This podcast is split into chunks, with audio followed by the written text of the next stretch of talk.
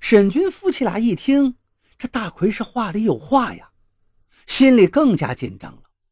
不过，他们都在尽量的努力，使自己保持平静。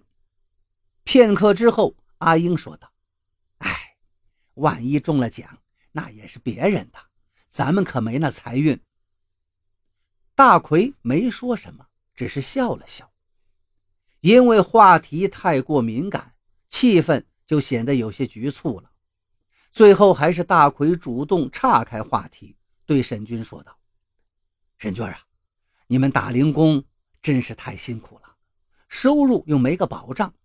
其实可以开个小铺子做点生意，人也不那么累，收入也会好多了。”沈军夫妻俩立刻意识到。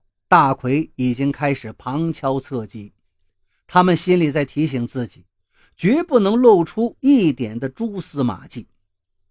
阿英立刻装出一副无可奈何的样子：“开个铺子，至少也得三四万块呀，我们哪来那个本钱呢？借又借不到，开倒是一直都想开，没办法呀。”阿英说着，故意。偷瞟了大奎一眼。当初他们因为想开铺子，也曾找过大奎借钱，可大奎说实在没办法，他跟老婆的收入都很低，没有多余的钱。阿英一面说着，一面偷眼观察大奎有何反应。大奎又轻啜了一口茶，然后意味深长地丢下一句话：“没问题，你们的铺子。”开得成。说罢就起身告辞了。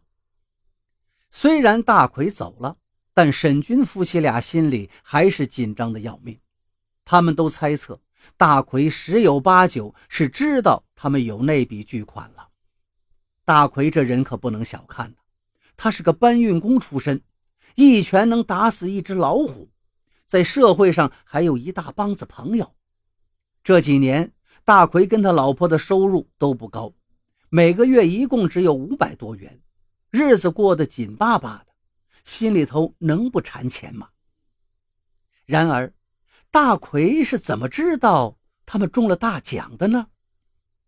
沈军和阿英坐在沙发上分析来分析去，最后认为有两种可能：一是他们到银行存钱时被大奎暗中发现了。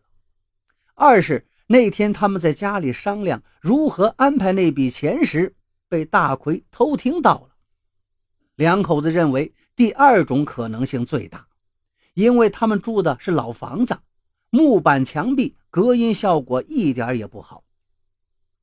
他们为这样严重的失误后悔不迭，不过现在责怪谁都于事无补，得赶紧想出一个办法来。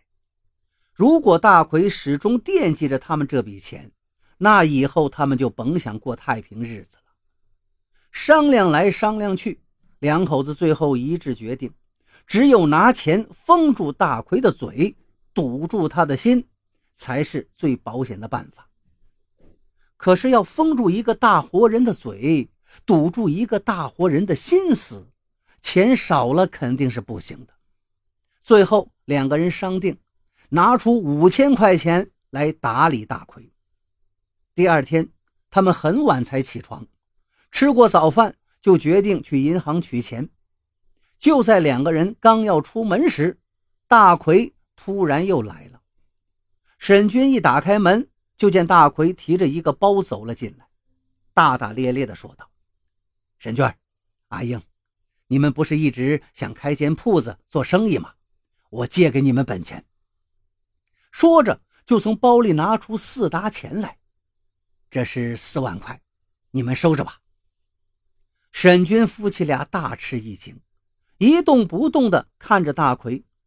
过了好大一会儿，沈军才疑惑地问道：“大奎哥，您，您哪来这么多钱呢？”大奎咧嘴笑了笑：“前些日子见你们买彩票，我也忍不住买了一注闹着玩呗。”没想到我的运气呀，比你们可能稍好一点，竟然中了个二等奖，十五万元。昨个到你们家，知道你们还没钱开铺子，我就回去跟你们嫂子一商量，决定借四万块钱给你们做本钱。这不，今儿个一大早，我去银行把钱就取了。沈军小两口看着大奎放在茶几上的钱，张着嘴，半天说不出话来。